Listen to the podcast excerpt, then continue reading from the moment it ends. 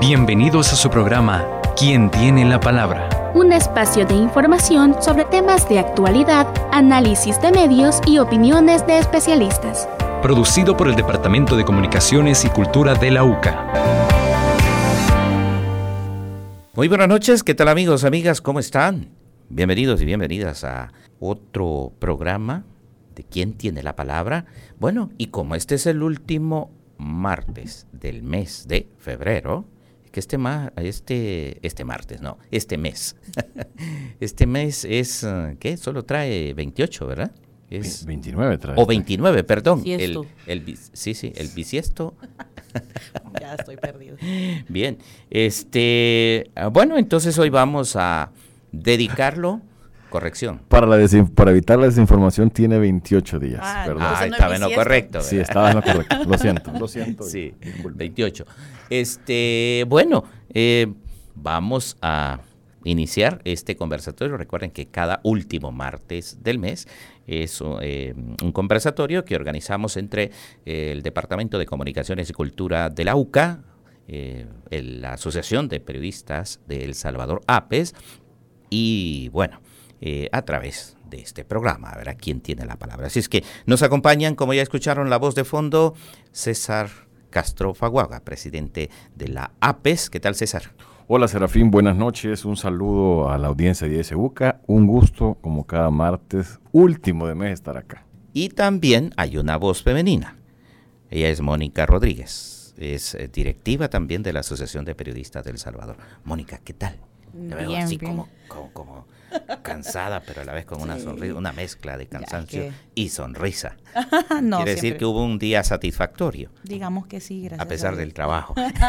no, siempre, siempre contenta y un gusto de verdad poder estar participando con ambos por acá, con dos eminencias del periodismo. Así que, eh, pues estamos listos para conversar. Un saludo a los radioescuchas.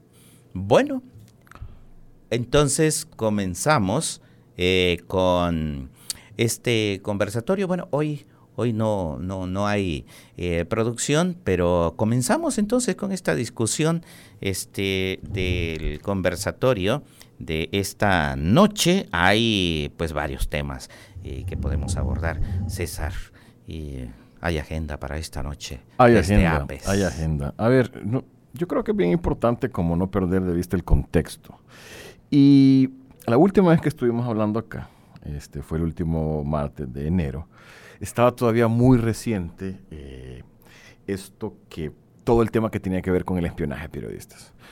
Si ustedes recordarán, el pasado 12 de enero se hizo público todo que se espiaba, que se espiaba periodistas, ¿no? Había eh, casi 35 periodistas de diversos medios de comunicación que habían sido espiados por estos software de vigilancia Pegasus y esto se dio a conocer eh, públicamente el día 12 de enero. Dos días después, la Asociación de Periodistas del Salvador fue a la Fiscalía General de la República a poner un aviso para exigirle al fiscal Rodolfo Delgado una investigación. Em, han pasado, ya te digo cuántos días exactamente, pero un montón, más de un mes, mes, sí, más de un mes. mes y diez días más o menos, eh, desde ese aviso y no ha pasado nada no ha pasado nada. Bueno, es, en aquella ocasión decíamos, en los pocos días que habían pasado, una semana y algo habían pasado en esos días, decíamos silencio total. Silencio. Y, digamos que eso es una buena respuesta también. Es una respuesta que te retrata eh, el interés que tiene la actual administración del gobierno, porque la, fiscalía pertenece al gobierno en el sentido de que eh, el fiscal recibe órdenes. Pero eso te habla también de la importancia que le da esta administración a un tema tan delicado. Hay que recordar a la gente que nos escucha que esto no solo se publicó en El Salvador, se publicó en medios de comunicación prestigiosos de todo el mundo. Medios como New York Times, eh, Washington Post, eh, mm, The Guardian en Inglaterra, eh, El País en España dieron a conocer esta, esta noticia porque era importante. No es normal que un Estado espíe a sus ciudadanos, a sus periodistas, a políticos y a y activistas, porque no es normal que un país, un Estado pobre, destine millones de dólares para espiar a, sus ciudadanos. Eso es lo que no es normal. Entonces, digamos que ese era lo que estábamos hablando entonces. Lo nuevo, y recordarán eh, la audiencia, recordar la audiencia, es la aprobación reciente de las reformas al Código Procesal Penal, que han hecho una cosa muy interesante. han permitido la creación de esta figura de agente encubierto, encubierto digital, que básicamente, y dicho otras palabras, es legalizar el espionaje en El Salvador. ¿Por qué decimos esto? Bueno, porque eh, para empezar, el artículo que se reforma, donde se crea la figura del agente encubierto digital, solo dice que tiene que ser a petición de la Fiscalía y ejecutado por la Policía Nacional Civil. No habla en ese momento de una autorización judicial, cosa que sí viene en otras reformas, pero no es explícito en ese artículo. Y por otro lado, hay que recordar que esta, esta figura de agente encubierto va a ser puesto en práctica por una fiscalía que está al servicio de los intereses de Casa Presidencial y ejecutado por una policía que básicamente es una guardia pretoriana del presidente Bukele. Entonces, no podemos quitar el contexto. Eh, si ya era preocupante que existiera Pegaso en El Salvador, ahora que la Asamblea genuflexa al poder y a Casa Presidencial aprobó una reforma que permite la legalización del espionaje, creo que esto ya estamos amolados y apedreados. Eso es lo que pienso. Mira, César, a mí me llama la atención. Eh, eh, ya, ya, ya vamos, Mónica. No, no, adelante, adelante. Bueno, y, lo comento, Mónica, es el punto. Me llama la atención, ¿te acordás, César? En esos días estaba justamente por estallar el. Ah, ¿qué? La intromisión a una gran cantidad de cuentas de WhatsApp.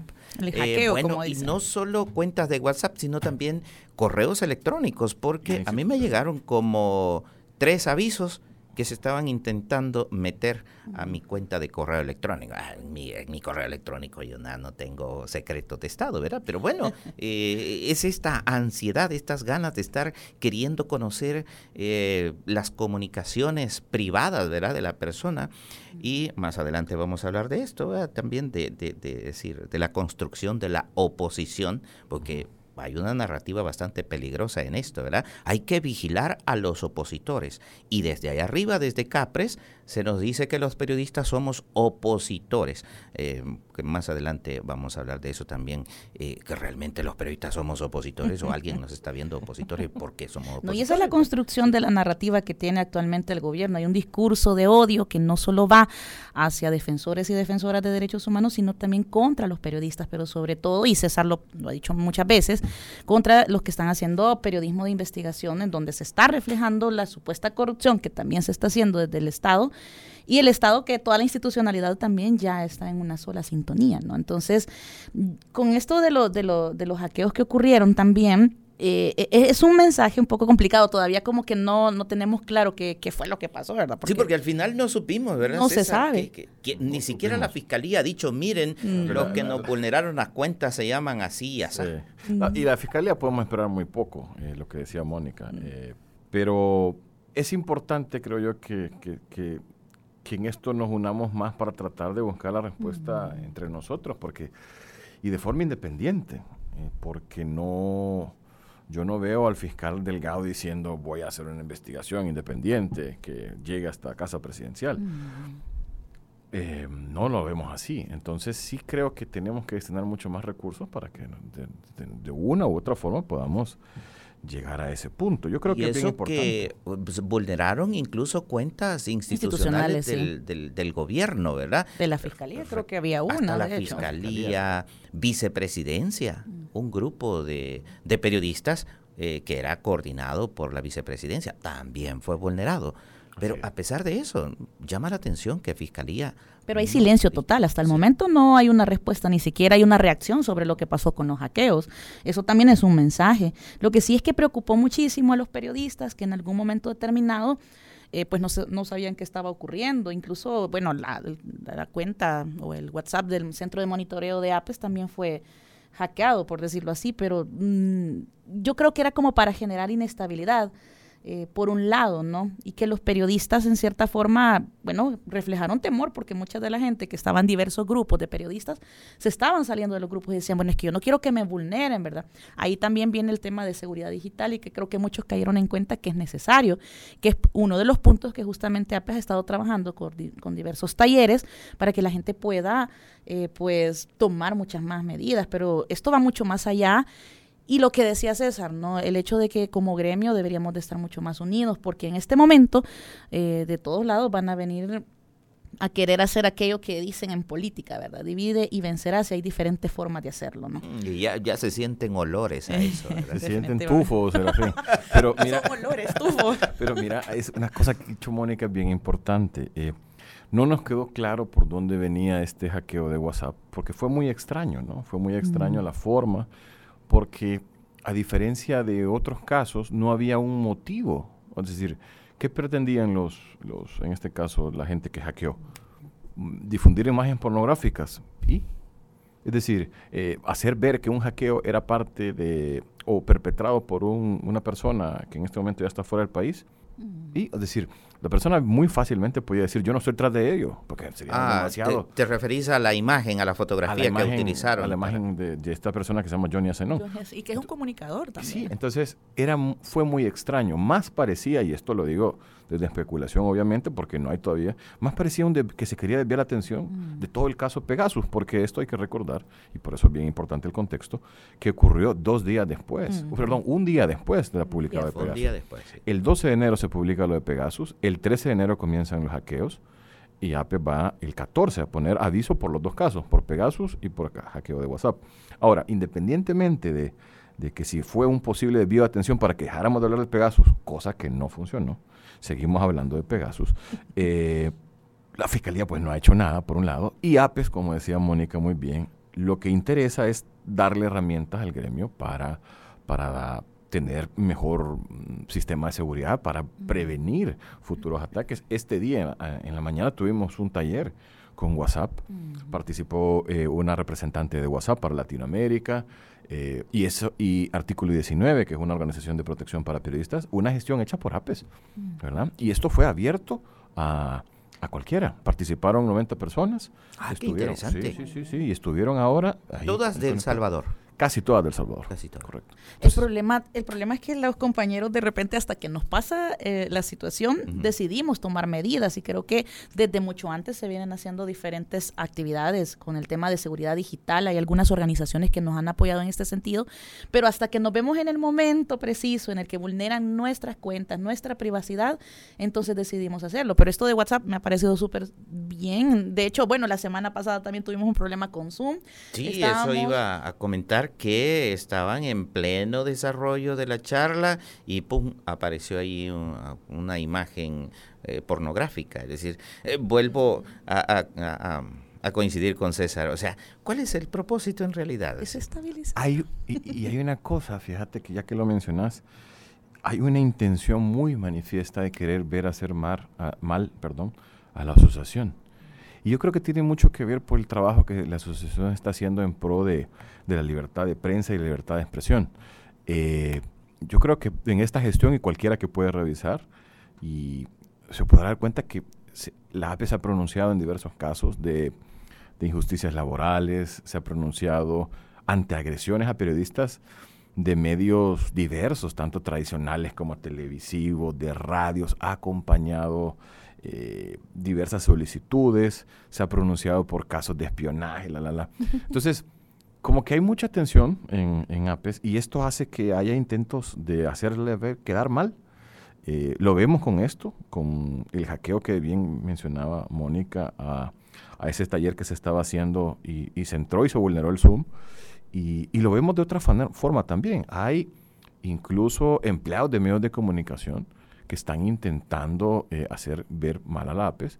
Y luego eh, descubrimos que estos empleados de medios de comunicación básicamente están laborando para, eh, para satélites del gobierno. Entonces, llama mucho la atención. Hay un intento bastante desmesurado de hacer ver mal a me- hacer mal, ver mal a sus integrantes.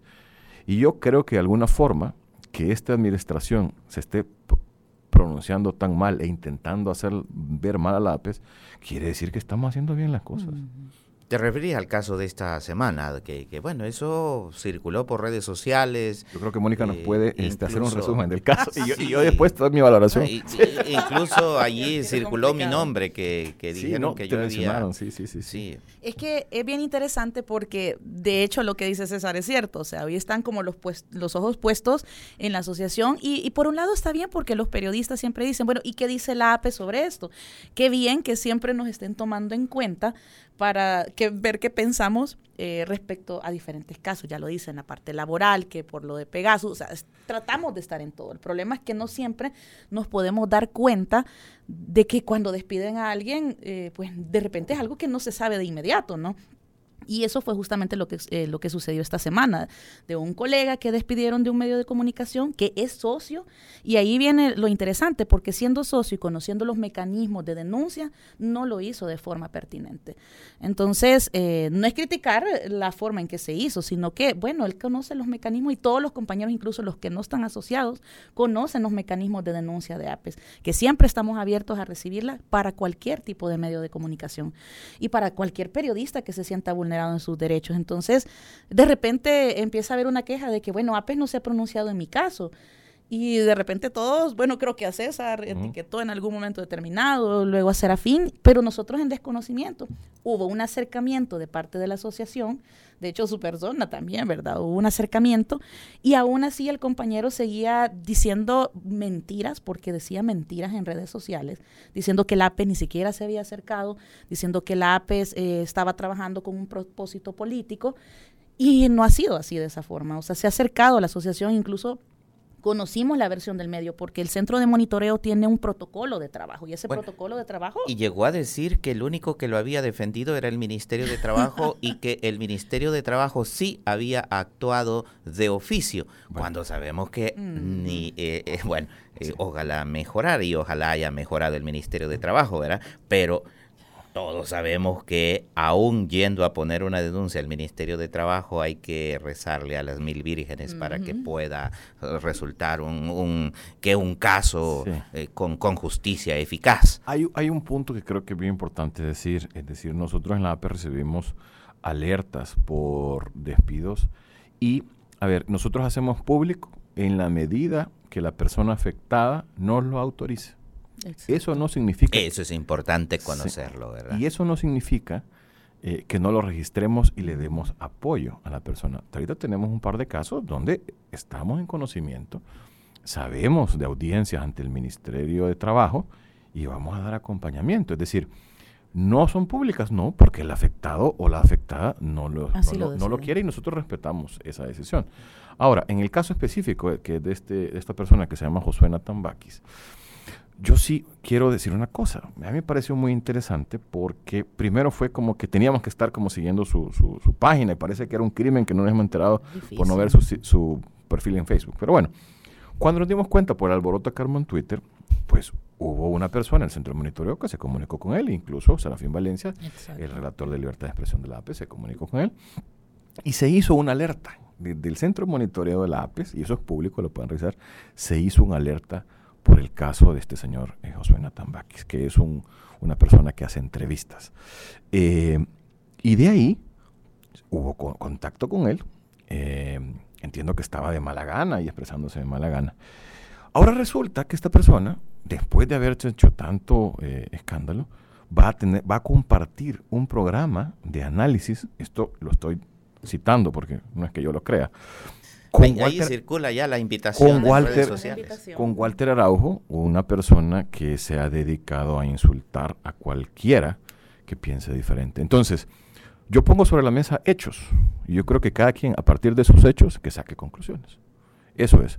Lo que sí puedo decir es que APES, tanto para socios como para no socios, ha estado pendiente de cualquier vulneración laboral. Y eso es bien importante decirlo tanto para socios, no socios, y además yo agregaría, APES no está viendo pensamientos eh, ideológico partidarios incluso, pues. No, bueno. El punto es atender a los periodistas que estén en el, en el ejercicio de su profesión. Pero en el discurso que se quiere implantar incluso desde personeros del gobierno hay una intencionalidad de decir de que APE sí trabaja de forma política o partidaria, porque el tema político creo que no, o sea, todo, la política la hacemos todos en algún momento. El problema es hacer algo partidario y eso es lo que no tiene. Incluso sus estatutos dicen que es una institución apolítica. Entonces, yo creo que, eh, bueno, solo para agregar esto, además de todo lo que se generó en redes sociales con esta persona, en los grupos de periodistas también hay otras personas que siguen este discurso y que buscan hacernos quedar mal, no solo como asociación, sino que también a sus integrantes. Entonces, eh, yo creo que hay, no sé si se está armando algún aparataje para ir en contra de APES y tratar de deslegitimar la labor que ha venido haciendo, o, o será algo fortuito, esperaría yo que fuera fortuito, pero podemos ver que hay compañeros que trabajan en eso. De hecho, para provocar que la gente quizás se venga encima o para provocar que nosotros digamos algo, eh, pues existe esto en, los grupos de WhatsApp que de repente, pues genera un poco de tensión, ¿no? Al final, y la gente empieza a creerlo, de repente empiezan a creer que de verdad quizás en la APE no estamos actuando en favor del gremio. Y creo que, eh, bueno, el llamado más bien es que, bueno, ahorita no ando el número del centro de monitoreo, pero sí es importante que puedan conocer a través de nuestras redes sociales, APES El Salvador, la Asociación de Periodistas del Salvador, o a través de Twitter, que también estamos como APES El Salvador, que puedan pues ahí ellos justamente hacer las denuncias, porque estamos abiertos a escuchar esas denuncias, a acompañarles si es necesario. Aquí te doy el número, Mónica, con mucho gusto. Eh, cualquiera, cualquier periodista que sienta que se ha vulnerado sus, derechos o hay ha habido algún tipo de agresión, puede comunicarse con el Centro Monitoreo de la APES al 7746 4325, repito, 7746-4325. Lo pueden hacer vía Signal, que creemos que es un poco más seguro, dadas las recientes vulneraciones de WhatsApp. Estamos ahí para, atender cualquier inquietud. Y eh, yo me, remito básicamente al trabajo que se está haciendo, a las alertas que se han hecho. Creo que es suficiente carta de presentación para entender que mucha de la narrativa que se está haciendo es para querer hacer mal, ver mal a la APES y que vienen directamente del gobierno. Eso hay que verlo así. Esto es importante em, entenderlo y, bueno, eh, a través de este programa estamos haciendo una especie también de, ¿de qué? De, transparencia también para que nuestras audiencias lo sepan, ¿verdad? Las audiencias no solo de YSUCA, también las audiencias de los medios donde trabajan los colegas, ¿verdad? Asociados y no asociados y que son tachados bajo esta esta línea discursiva de los periodistas opositores. Em, y es el tema de que este, hay una, pensaría yo, toda una, una idea de afectar, como lo ha dicho Mónica, de afectar el trabajo de la asociación y de afectar, por supuesto, a estos periodistas que están eh, cerca de la asociación o adentro de la asociación. Y ya que hablamos de eso, pues la gente tiene que saber que hay colegas, como en toda profesión también, que eh, en algún momento no son éticamente em, profesionales, ¿verdad? No trabajan con la profesionalidad que, em, em, digamos, el país, el ejercicio eh, se, los, se los exige, sino que van tras otros propósitos. Y eso está ocurriendo, ¿verdad? Uno lo puede ver, lo puede eh, percibir en los grupos de redes sociales, donde hay alguien eh, que tira una palabra, que tira un mensaje y luego aparece el grupo el grupo y de los mismos, voy a utilizar una palabra cliché, de los mismos de siempre que vemos en todos los grupos, que son los que van marcando y siguiendo y dándole volumen a una narrativa en contra de un periodista o de aquellos periodistas, entre comillas, opositores, ¿verdad? Entonces, cuando uno ve esos discursos, es que allí hay algo. Sí.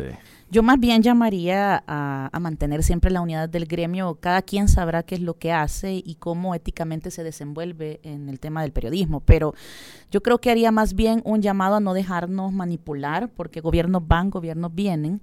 Y, y que, o sea, al final nosotros nuestra labor que no tiene que ver absolutamente con... Y los periodistas seguimos aquí registrando la historia, escribiendo la historia. Exacto. Entonces, ¿para qué nos vamos a poner, en, eh, o sea, a someternos al juego que quieren justamente los políticos? Yo más bien creo que hay que hacer un llamado a los compañeros. Si quieren unirse o no a APES, es una decisión muy personal, pero sí creo que debemos ir contra la desinformación que es uno de, los puntos que ha estado surgiendo en redes sociales, y no dejarnos llevar por estos políticos que lo único que hacen es utilizarnos. Entonces yo creo que a veces es bien difícil porque uno bueno, dice, intentan sacarte de tus casillas, ¿verdad? Y, vos decís, bueno, ¿y qué, pretende el compañero, ¿verdad? Si nunca le he ofendido, si nunca he criticado su trabajo. Pero bueno, digo, entonces, más bien hay que llamarlos a la unidad. O sea, yo no, te, creo que las puertas están abiertas dentro de APES para poder trabajar pese a lo que pueda estar ocurriendo. De hecho, estamos con las puertas abiertas si llegara a ocurrir algo contra, contra el compañero Natán y Walter Araujo, porque sabemos la clase de, de persona que Walter Araujo, que de repente está en un partido y luego está en otro. O sea, quién sabe, después le diga al compañero, ya no quiero el programa. Están las puertas abiertas también si llega a, llega a vulnerar su derecho, ¿verdad? Pero más bien ese es el llamado a la unidad del gremio, a no dejarnos manipular y sobre todo a trabajar por la población, que es a la que nos debemos, pues no a los políticos ni a los gobernantes de este país. Así es. Sí, eso es un buen punto. Em, al final uno buscaría que no se siga dividiendo y ojalá que, que, personas ligadas a medios de comunicación y periodistas, yo hago esa diferencia porque creo que es bien importante, entiendan ¿no? que, habrá políticos que querrán eh, manipularlos, utilizarlos, eh, dividir el gremio y todo. Pero de nuevo, yo me remito a lo que se está haciendo desde la asociación, que creo que es lo más importante. Eh, y yo creo que incluso si pasara algo este, contra este señor Nathan Bakis, incluso pues, nosotros defenderíamos en, el sentido de si está, si pasa alguna vulneración a él en su ejercicio como periodista, me cuesta decirlo, pero incluso como periodista, eh, podríamos hacerlo. Porque, y lo hemos demostrado en el pasado, o sea, nosotros no tenemos ningún tipo de, de rencillas, ni mucho menos. Pero lo que nunca vamos a estar eh, a favor es de la desinformación, de la mentira y de la manipulación. Mm. Porque de eso tenemos demasiado con el actual gobierno. Así es. Y lamentablemente es lo que eh, se percibe bastante, no solo en las redes sociales, sino en los eh, llamados también, entre comillas, medios, nuevos medios que están surgiendo. Que, como lo he dicho en otras ocasiones en este programa, para mí son simplemente plataformas de distribución de contenidos. Y mucho de ese contenido es contenido malicioso y desinformativo. Son las 7 con 30 minutos. Me dice Martín Posada que vamos a la pausa. Regresamos en breve. En la internet puedes buscarnos en nuestra página web www.ysuca.org.sv, en Twitter como arroba ysuca917 y en Facebook como Radio YSUCA 91.7 FM. YSUCA, contigo en la nueva era digital.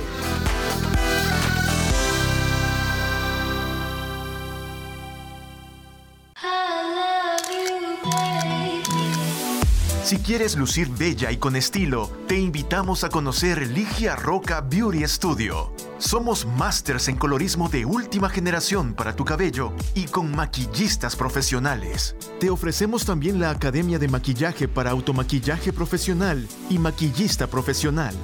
Comunícate con nosotros al teléfono 2124-8124 o escríbenos por WhatsApp al 7856-1994. Ligia Roca Beauty Studio. Todo lo que necesitas para lucir radiante. Ante el incremento de casos de COVID-19 en el país y de la presencia de distintas variantes del coronavirus con distintos grados de peligrosidad y de contagio, es importante que recordemos las medidas de prevención. Use siempre mascarilla. Mantenga el distanciamiento físico de al menos un metro y medio Lávese constantemente las manos con agua y jabón o utilice alcohol en gel o en spray para desinfectar las manos. Si usted se cuida, contribuye al bien común. Este es un mensaje de Radio YSUCA.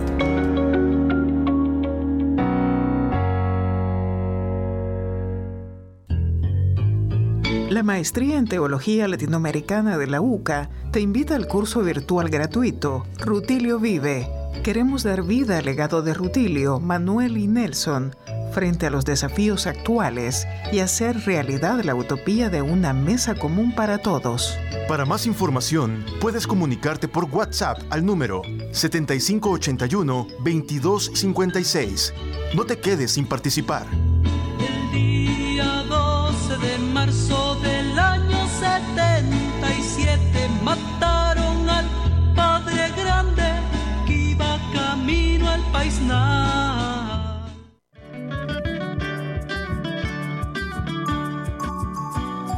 estación que te acompaña siempre. YSUCA, la voz con voz. YSUCA, siempre con vos.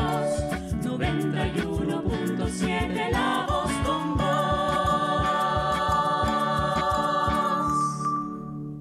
Son las 7 con 33 minutos. Continuamos con nuestro conversatorio de esta noche. Aquí en Quién tiene la palabra. Nos acompañan en los estudios César Castro Faguaga, el expresidente de la Asociación de Periodistas del Salvador APES, y también está con nosotros Mónica Rodríguez, miembro de Junta Directiva. Bueno, y estamos hablando, entre otros temas, de espionaje digital y de esta narrativa, ¿verdad? De eh, los opositores en la que esta narrativa, pues impuesta, entenderíamos, desde el oficialismo, eh, pretende imponer a los periodistas en esta dinámica de eh, descubrir o de imponer, colocar a un enemigo interno contra quien irse y batallar, ¿verdad? Bueno, a partir de este momento, usted, amigo y amiga Radio Escucha, puede marcar nuestros teléfonos eh, para hacer sus comentarios o también alguna pregunta. Eh, nuestros teléfonos, se los doy en este momento, son el 2275-9501 y el 2275-9502. También el WhatsApp 7571-2779. Bueno, los dije a la carrera porque ya tenemos la primera llamada telefónica en línea. Buenas noches. Adelante. Eh, buenas noches, mucho gusto. Eh, les saluda Mauricio Pacheco de la ciudad de Chalchuapa. Quiero nada más felicitar a, los invitados. Eh, tal parece que muchas personas no se dan cuenta la misión de los periodistas que hay en este país y que con estas medidas que se pretende implementar poco a poco en la Asamblea Legislativa, pues yo ejerzo el periodismo también y poco a poco uno va leyendo, va viendo y, y siente cierta cierto temor de que más adelante, pues esas medidas pueden complicar el trabajo de la prensa independiente. En este país, bueno, con el hecho de la libertad de expresión, la libertad de información, muchos periodistas eh, trabajan también independientes, pero son eh, compran espacios en medios radiales grandes. En tal sentido, eh, ellos venden publicidad y lógicamente cuando el que les compra es el gobierno, de ahí en adelante pierden toda su objetividad y se convierten en en periodistas de propaganda. Lastimosamente eso se da en este país.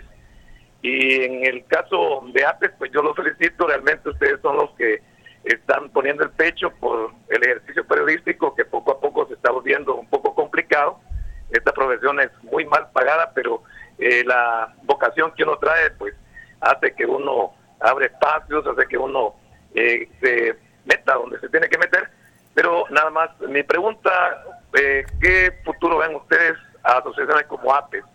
En este momento, pues eh, se están tratando de, prestigiar, como es la idea de, algunos gobiernos en Latinoamérica. Y si las personas que estamos en el interior del país podríamos eh, tal vez integrar o participar de, talleres, de foros, porque hay muchos periodistas que también ejercemos el periodismo en diferentes radios, en una radio comunitaria, programas de opinión, y también uno se ve sujeto a, a la crítica y a la y a la estigmatización que hacen hoy los miembros de cierto partido político. Buenas noches, los felicito y adelante. Bueno, buenas noches y gracias eh, por participar. Ya le van a responder eh, nuestros compañeros. ¿Tenemos otra llamada? Buenas noches. Buenas noches, eh, señores del programa. felicito esta noche que estemos prácticamente el equipo más significativo de la APES, particularmente su presidente y la señorita que está también con él. Eh, que es también directiva de APES. Les admiro el trabajo que están realizando, porque casi nunca había sido posible que los periodistas estuvieran unidos. Siempre en, el gremio periodístico eh, de comunicaciones, de las comunicaciones sociales, siempre hay muchos intereses muy personalizados. Y eso deben tener ustedes siempre presente, que la, el periodismo siempre ha sido muy problemático para unirse, o muy eh, dispuesto a la unión, a fortalecer la unión. Y ustedes que han iniciado un proceso de unificación del, gremio, con una entidad que represente de manera muy honesta, muy eh, dispuesta a enfrentar los, los embates del gobierno actual, de la dictadura actual, y tengan en cuenta que toda dictadura necesita tener unos opositores que ellos van creando. Toda dictadura hace eso, de eso no, no, nos perdemos, porque el dictador necesita tener siempre a alguien que considere su opositor para ahí distraer a la gente hacia esos embates, de esos, ataques que eh, formulan o preparan para eh, desprestigiarlos. No se dejen desprestigiar ustedes, ustedes están haciendo una buena labor Y la- las palabras que hacía la compañera que está ahí sentadita con ustedes son muy sabias. No permitan ustedes que los desunan. Eso sería lo peor que podrían hacer. Continúen con su esfuerzo, que el pueblo honesto los está respaldando. ¿Cómo no? Bueno, muchas gracias. Buenas noches. ¿Hay alguien más en línea? Adelante, buenas noches. Muy buenas noches, habla Wilfredo Antonio Alfaro. Lo importante del periodismo es tener bien claro qué tipo de periodismo ejerce el periodista.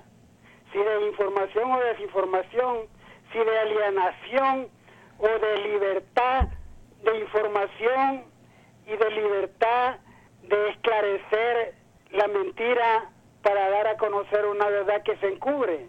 Por lo tanto, aquí hay que comprender y entender de que el periodismo es una actividad más dentro del ser humano, dentro de las actividades del ser humano, y que cada periodista debe responsabilizarse conscientemente en qué posición y qué tipo de periodismo ejerce. Este es el punto. Porque todos nos podemos acusar de que somos buenos periodistas o todos nos podemos acusar de que somos malos periodistas. Pero lo importante es que una información se convierta en una evidencia válida para descubrir un delito.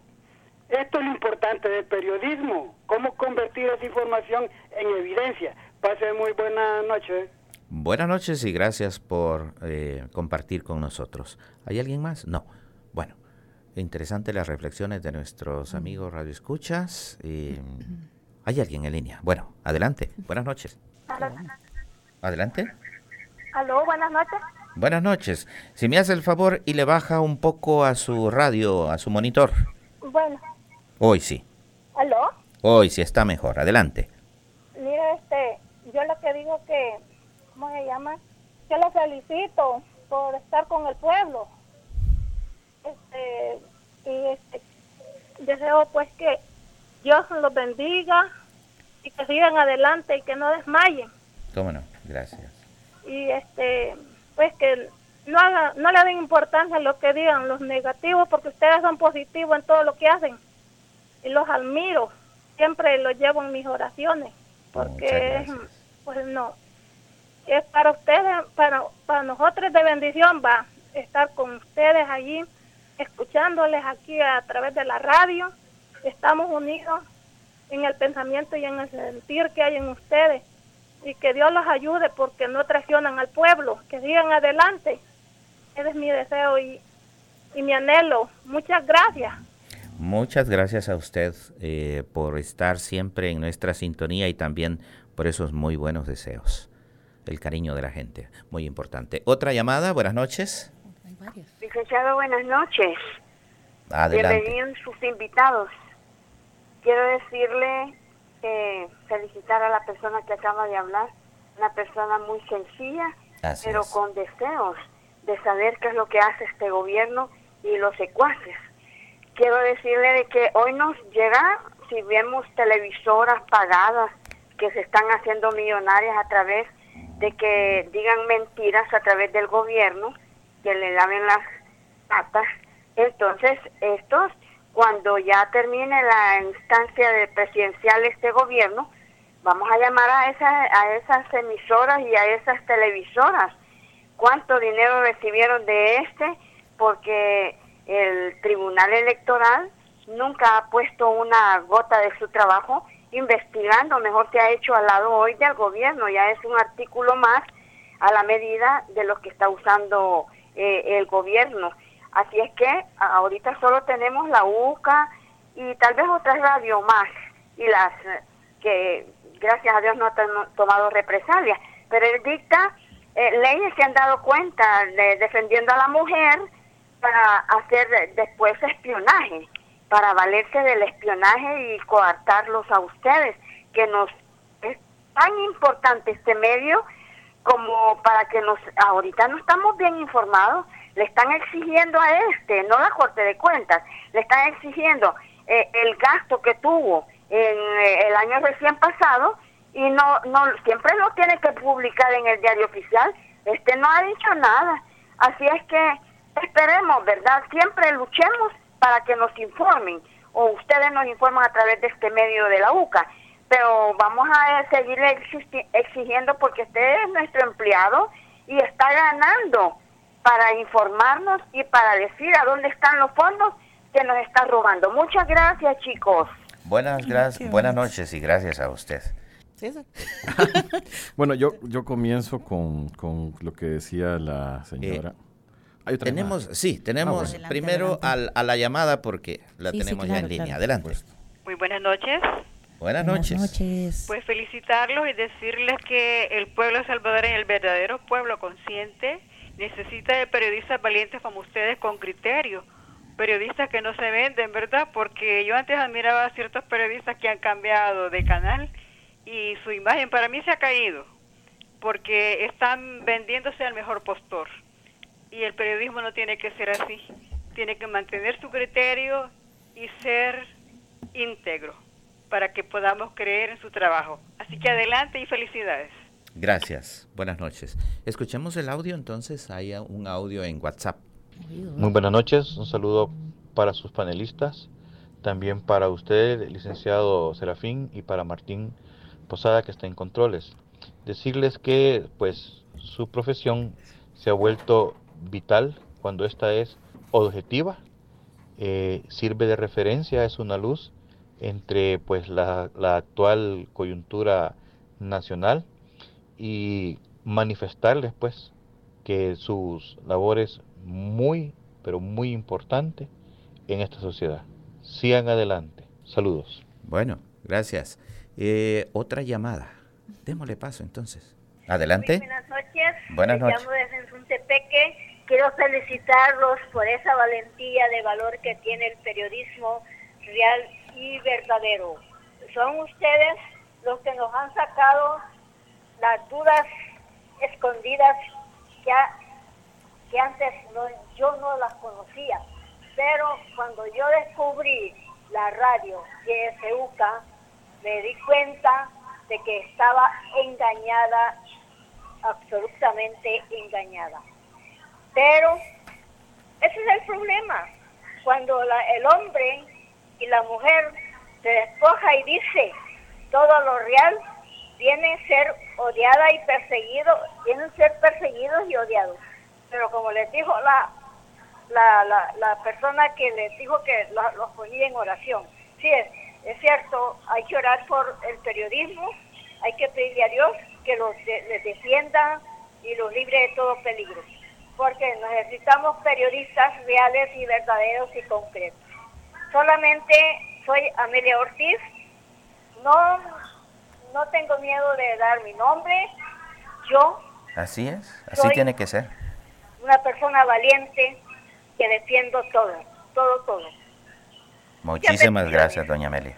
Gracias, gracias por su participación. Saludos hasta Sensunte, ¿verdad? Sensunte. Bueno, hay otro audio, ¿verdad? Solo eh, en el interín del audio eh, dice don Alfonso Chávez, saludos, gracias por ser transparentes. APES, eh, quizás a propósito de que dijimos que íbamos a contarles lo que ocurre adentro también de nuestro mismo gremio y de las cosas que nos están ocurriendo Claro. eh, como profesionales de la información. Escuchemos. Buenas noches, licenciados y licenciadas. Un gusto saludarles. Gracias por estar siempre haciendo una labor investigativa como periodista. Da tristeza ver cómo algunos se venden y se vuelven en contra de su propio gremio. Tristemente, a veces la ética profesional no la ponemos en práctica y es bien fácil desunir cuando no tenemos esos principios bien fundamentados en nosotros mismos. Eh, Así que les deseo muchos éxitos y que sigan esforzándose porque siga el periodismo en libertad para un pueblo en libertad. No digo que un pueblo es democrático porque esa es la peor falacia que podría decir, sino mientras el pueblo no tome el poder en sus manos, no hay poder. Buenas noches y muchas gracias. Buenas noches y gracias a usted por estar pendiente de nosotros. Bueno, vamos a poner pausa allí a las llamadas y a los mensajes. Qué bonito. A ver, veo, ve- Sí. veo con ganas de hablar. No, Sí, así la gente inspira. Fíjate que esto, venir acá a mí me gusta siempre porque esto es un oasis de, de, de apoyo que, que, que no se ve en otros lados y que uno lo agradece del corazón. Yo le digo a la gente que ha hablado, a la gente que ha mandado sus mensajes, muchas gracias por este apoyo. Crean que, créanme que es, es importante en estos momentos donde, donde hay tanto ataque. ¿no? Em, con cosas muy concretas, eh, particularmente estoy agradecido con la señora que dijo que nos lleva en sus oraciones. No nos conoce y sin embargo lo hace. Es un gesto muy, muy loable, muy humano. ¿no? Y eh, cada vez perdemos más esa, esa capacidad de ver al otro como igual y, y de corazón, muchas gracias. Un señor, Son oraciones a conciencia, de verdad. correcto. Sí. Sí, eh, un señor decía, creo que se llamaba Wilfredo, que qué tipo de periodismo debe ejercer el periodista. Y él decía que aquel que, que busque la verdad, yo estoy de acuerdo, tiene que buscar la verdad. Él decía además el que encuentre delitos. Y yo creo que no es solamente eso. Tiene mucho que ver con la señora doña Amelia que hablaba. El periodismo lo que hace es, sí, es, debe acercarse a la verdad, debe buscar la verdad. Iluminar. Y además debe tener claro que su función es un servicio a la comunidad, justamente para que la gente, al descubrir lo que se le quiere ocultar, tome sus mejores decisiones y deje, como doña Amelia, de estar engañada. Yo creo que eso es, es fundamental en lo que hacemos y por eso lo hacemos. Por eso es que en la actual administración se detesta el periodismo porque se está dando a conocer la cara más corrupta de la actual administración a través de investigaciones periodísticas. Y luego me, me- refiero a, lo que preguntaba el señor Pacheco de Chalchuapa, un, un abrazo a Chalchuapa. Yo antes iba mucho a Tiquisaya, que es el pueblo de, de mi padre, y pasaba mucho por Chalchuapa. Y, y decía que, que si se puede eh, unirse al por supuesto, ahí está. eh, eh, pueden escribirnos al número que, que- que- que di hace un ratito, justamente para, para, para, o en el sitio web, para asociarse. No, también pueden llamar al, al de la oficina, ¿verdad? Al de la oficina también, que ahorita... 2260 81 30. Correcto. Y, y en APES hay, hay constantes eh, eh, procesos formativos. Hoy tuvimos uno eh, y constantemente estamos dando porque creemos que la formación continua es muy importante para los periodistas. Particularmente aquellos que estén fuera de San Salvador. Hay muchas oportunidades que no llegan al interior del país. Sabemos que eso es algo que tenemos que mejorar. Tenemos que llegar creo que a los 14 departamentos. Es algo que hemos hablado y, y- y- y queremos ampliar eso para que haya más colegas en, en el interior que puedan tener ese beneficio, ¿no? Eh, tener capacitaciones en seguridad digital, algo tan importante ahora, o en géneros periodísticos, o en otras eh, requisitos que puedan estar necesitando para, para ejercer su profesión de mejor manera. Así que nosotros en APE estamos a la orden y, muchas gracias en serio por, por, sus mensajes y llamadas. No, realmente que bien inspirador. Yo me sentí muy, muy emocionada con la llamada de la, de la señora que nos dice, bueno, las tengo en mis oraciones y de verdad que les pedimos que nos sigan teniendo porque la situación no está nada fácil. Y es justamente eso, yo creo que eso es lo que nos llena porque al final nos debemos al pueblo, a la población, desde el periodismo de investigación que retrata las corrupciones hasta el periodismo comunitario que, hacemos varios, o sea, nos debemos a la población y ahí es donde está el, el sentido del por qué también nosotros estamos organizados, porque es un derecho además de los periodistas también el poderse organizar como todos los sectores. Yo creo que eh, había una pregunta que, que me resonaba mucho y es el tema de qué futuro ve APES en el tema del periodismo, que lo hizo el señor Pacheco justamente. Saludos a todas y todos, de verdad que, que me han dado esas gotitas de, de inspiración y de sentirme con ganas de seguir en la defensa de la libertad de, la expre- de- de expresión. Y, y yo digo, bueno, es un futuro un poco complejo. Yo creo que existe más el compromiso de muchos periodistas, mujeres y hombres, que están dispuestos a seguir haciendo un periodismo que informe a la población. Espacios como este creo que son vitales para que la gente sepa qué es lo que está pasando, porque mucho dice el gobierno que, que de repente nosotros no estamos diciendo lo que está haciendo bien el gobierno. Bueno, es que no está haciendo nada del todo bien, creo yo. Y es que tampoco revela información. Exacto, el acceso y a la poca información pública. que la revela, la revela no con periodismo, sino con propaganda, que también la ciudadanía, eh, ustedes que nos están escuchando ahí, tienen que saber que periodismo no es igual o no es lo mismo que propaganda. Son dos disciplinas distintas. El periodismo informa, eh, busca cambiar personas, eh, digamos, busca ese cambio que nos acaba de, de decir, que nos acaba de ejemplificar la señora de allá de, de, de- ¿De dónde? ¿De Sensunte? De Sensunte, Sí. Tepeque. Mientras que la propaganda, esa lo que hace es generar una especie de burbuja y mover la conciencia para que alguien crea un discurso que puede ser falso. Y que para eso ya tiene todo un aparataje el Claro, gobierno también. claro. Y, y yo ahí también quisiera recordar un poco, porque con esto del futuro que ve APES, a mí me resuena mucho algunas palabras que dijo recientemente el vicepresidente que César tuvo a bien a responder en una tarea de fact-checking, ¿verdad? Para desmentir todo lo que dijo. Eh, del, el decir, ¿verdad? Que, por ejemplo, aquí no hay periodistas, periodistas muertos, ¿verdad? O sea, ¿qué están esperando? ¿Que nos asesinen por decir la verdad? O sea, creo que eso es, es, es, totalmente nefasto que lo esté diciendo y que se, que se crea que hay libertad de expresión porque no se asesina a un periodista. Y lo siguiente que también, eh, que algo que también me resonó mucho y que, que, le respondiste, César, fue lo del código deontológico. Nosotros tenemos un código de ética y precisamente por eso nos paramos frente a los micrófonos y tenemos a, a bien decir eh, cuándo un colega no está teniendo ética periodística y cuándo sí. Entonces creo que cuando vemos un futuro, a mí me, preocupa bastante que, que, se haya limitado ya tanto el tema de la democracia, que la libertad de expresión cada vez se va cerrando porque se van cerrando espacios. Y yo creo que lo que aquí también hay un llamado hacia la población para que siga exigiendo la Contraloría, ¿no? que ejerce el periodismo y también que la gente sea capaz de exigir sus derechos. Y justamente es uno de los puntos que que, tiene el periodismo, ¿no? La información lleva a exigir también derechos y uno de los derechos es el acceso a la información pública. Así que hay varias cosas que se me quedan por ahí eh, sueltas de todo lo que dijeron las amigas y amigos, pero creo que es inspirador escucharles y pues ahí estamos para seguir por la defensa de la libertad de expresión. Gracias. Ya nos quedan pocos minutos, pero eh, hay un par de preguntas aquí concretas que las voy a leer. Bueno, si alguien de ustedes tiene las respuestas, algunas respuestas, pues las da. Dice, ¿ustedes tienen alguna información de si Nayib Bukele les va a meter mano a las radios y televisoras del país? Primera pregunta.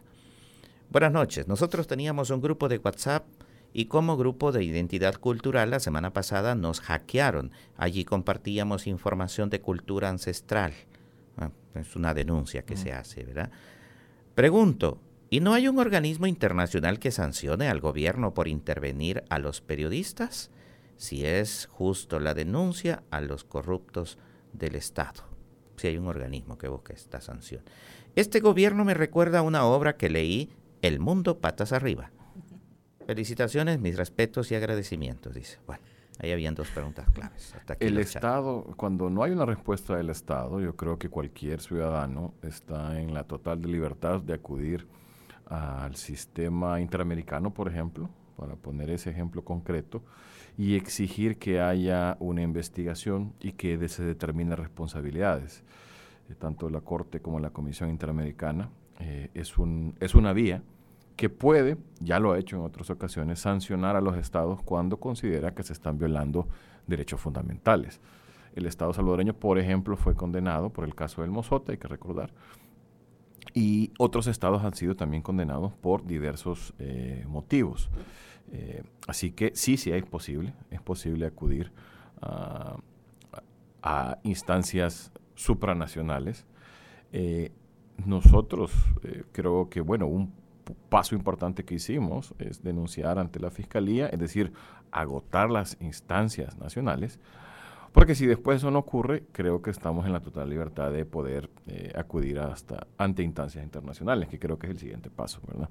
No recuerdo cuál era la que si Que si el presidente eh, ah, ha intentado esa. meter mano en los medios, yo tengo una respuesta también, a pero las, dale, a dale, las radios. No, yo solo, yo no, no sé, no tengo esa respuesta, lo que sí, sí quiero recalcar o recordarle a la gente es lo que ha dicho hasta la saciedad, no solo el señor Ulloa, el vicepresidente, sino que de diputados diciendo que es necesario o ellos quieren regular los medios de comunicación y los contenidos. Entonces, la posibilidad existe obviamente, pero hay otras formas de presión también para meter mano y una, por ejemplo, ha sido el dividir al gremio, tratar de dividir al gremio, no, eh, qué sé yo, hay muchos periodistas que se han ido a trabajar al gobierno porque se les ha dado una mejor paga supuestamente y eso hay que decirlo, ¿no? Entonces, bueno, cada quien sabrá cómo está económicamente, pero el punto es que es una forma de dividir al gremio también. Ahora, si yo hablo desde la perspectiva de las radios comunitarias, por ejemplo, que es donde yo me desempeño, hay una intención de ahogar a las radios comunitarias. Mucho se ha hablado de que la pauta publicitaria debería de ser igualitaria para todos los medios de comunicación y sin embargo a las radios comunitarias se les deja de lado. Entonces, una forma de ahogar económicamente a las radios y yo lo hablo desde la perspectiva de presión, ¿no? Por un lado, puedes no estar presionando y si no llegándole a la gente, hablándole bonito al oído, pero por otra también estás ejerciendo presión para callar a las voces. Entonces, eh, interesante todo lo que la gente pregunta y manifiesta, pero me encanta que existe esa claridad y esa necesidad de que haya información de verdad y exigiendo esa información de verdad. Yo creo que eh, desde ahí uno ya se siente como, bueno, estamos haciendo un buen trabajo.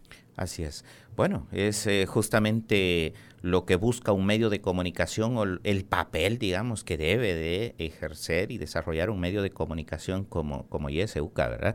Y como los medios serios, ¿verdad? Que se toman en serio su función. Es decir, primero, informar a la ciudadanía. Luego, una ciudadanía informada eh, una persona, digamos, informada se convierte en ciudadano, porque ciudadano es aquel individuo, aquella persona que ejerce sus derechos. Y el ejercicio de derechos le lleva al tercer paso, ¿verdad? Que es la acción, es decir, ¿qué puedo hacer? Una vez estoy informado, tomo conciencia de mi situación, del entorno, y una vez tomo conciencia de ese entorno, yo exijo, porque es mi derecho como ciudadano en un país democrático.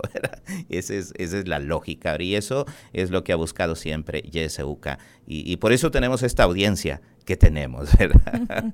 Da gusto, ¿eh? Da gusto, Así es. la verdad. Bueno, hemos llegado al final de este programa, son las 8 en punto. Eh, gracias, César. Gracias, Mónica. No, muchísimas gracias, Serafín, y nos escuchamos, ya me lo anoté, el próximo martes 29 de marzo a las 7 de la noche. Perfecto, justamente el 29.